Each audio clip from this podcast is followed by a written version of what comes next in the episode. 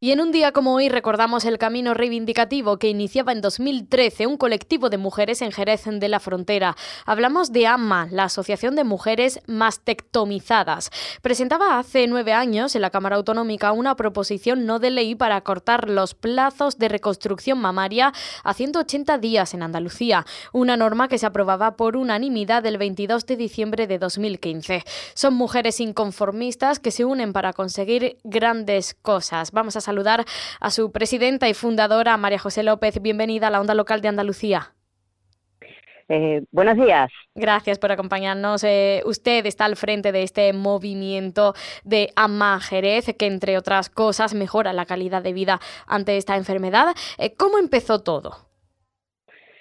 bueno, la verdad que fue una lucha, como habéis explicado muy bien, incansable, dura, y empezó en una consulta, una consulta privada de, mía, además personal, y, bueno, que, teníamos pendiente, como cualquier mujer cuando termina una, esta enfermedad y quiere operarse, pues empezaba con una lucha de muchas listas de espera en un quirófano para la reconstrucción mamaria y acabar con este capítulo. Así es como empezó esa plataforma reivindicativa que más tarde sería lo que formó la asociación AMA Jerez.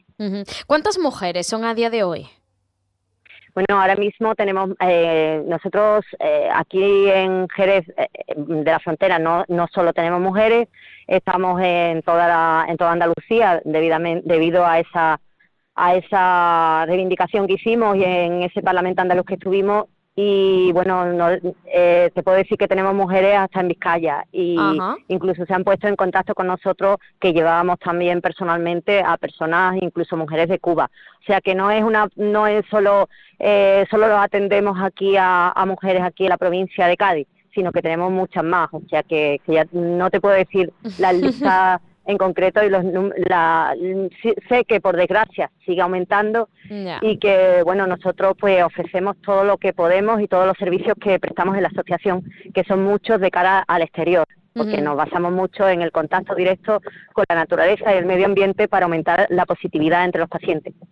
Eh, claro, no podemos olvidar tampoco la labor social y de sensibilización que realizan. Eh, ¿De qué forma la materializan? Eh, ya hemos visto por sus explicaciones, María José López, que han abierto sus brazos a, a otras mujeres procedentes incluso de, del otro lado del Atlántico.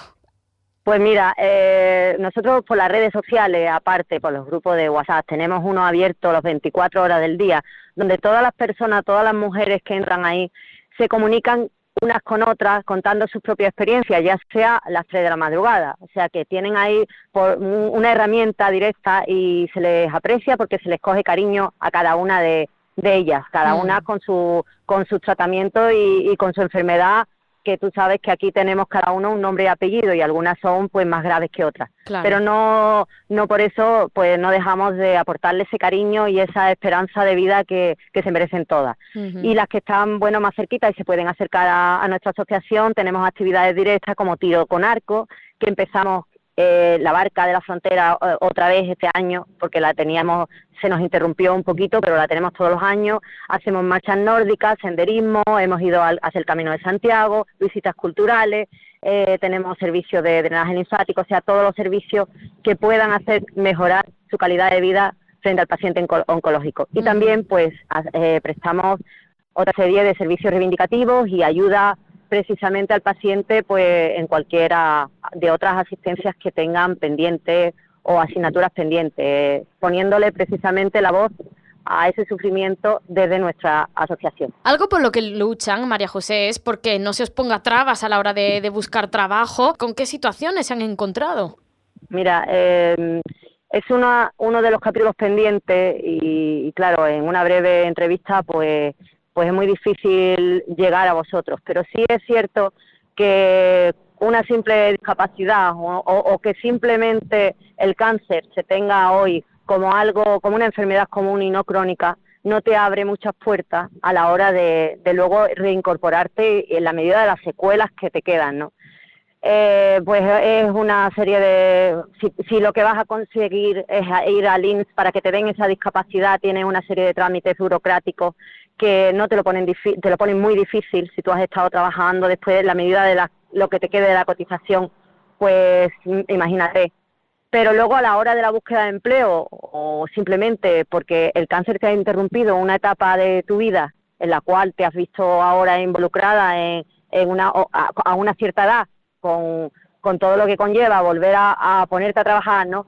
Y entras en, un proceso con otras personas que, vas a ser seleccionada a la misma vez, ¿no? Con, otras personas que están eh, bien, que se sienten bien y tú pues, pues tienes que, seguir activa, ¿no? Para, para seguir en esa búsqueda de empleo. Pues es difícil, es difícil, es bastante difícil cuando no tienes nada que no que te diferencie, porque nosotros no queremos que el cáncer hoy en día signifique lo que lo que mm, una fase terminal y, que y que todo termina ahí. Pero sí es muy complicado es bastante complicado porque no tienes derecho a nada no no te queda muchos derechos y muchos recursos. Estás dentro de eh, en el tema laboral estás junto con todas las personas que, que están desempleadas simplemente. Ahora no hay algo especial que, que te diferencie por las secuelas que te quedan, ¿sabes? Simplemente pues dentro de un baremo que, que tú tienes y eso es lo que tú tienes opción ahora a escoger. Y es muy complicado, ya te digo que es complicadísimo. Sí, pues eh, ahí están las eh, realidades que María José López eh, también nos está comentando en torno al cáncer de mama, realidades por las que ella se ama Jerez, que ya hemos visto abre sus brazos a otros territorios, se luchan y, no cesan en, su empeño. María José López, fundadora y presidenta de la Asociación de Mujeres Más Tectomizadas de Jerez, Amma Jerez, en la provincia de Cádiz. Muchísimas gracias por habernos acompañado, que vaya todo muy bien. Gracias a vosotros una vez más por ponernos voz a ese sufrimiento.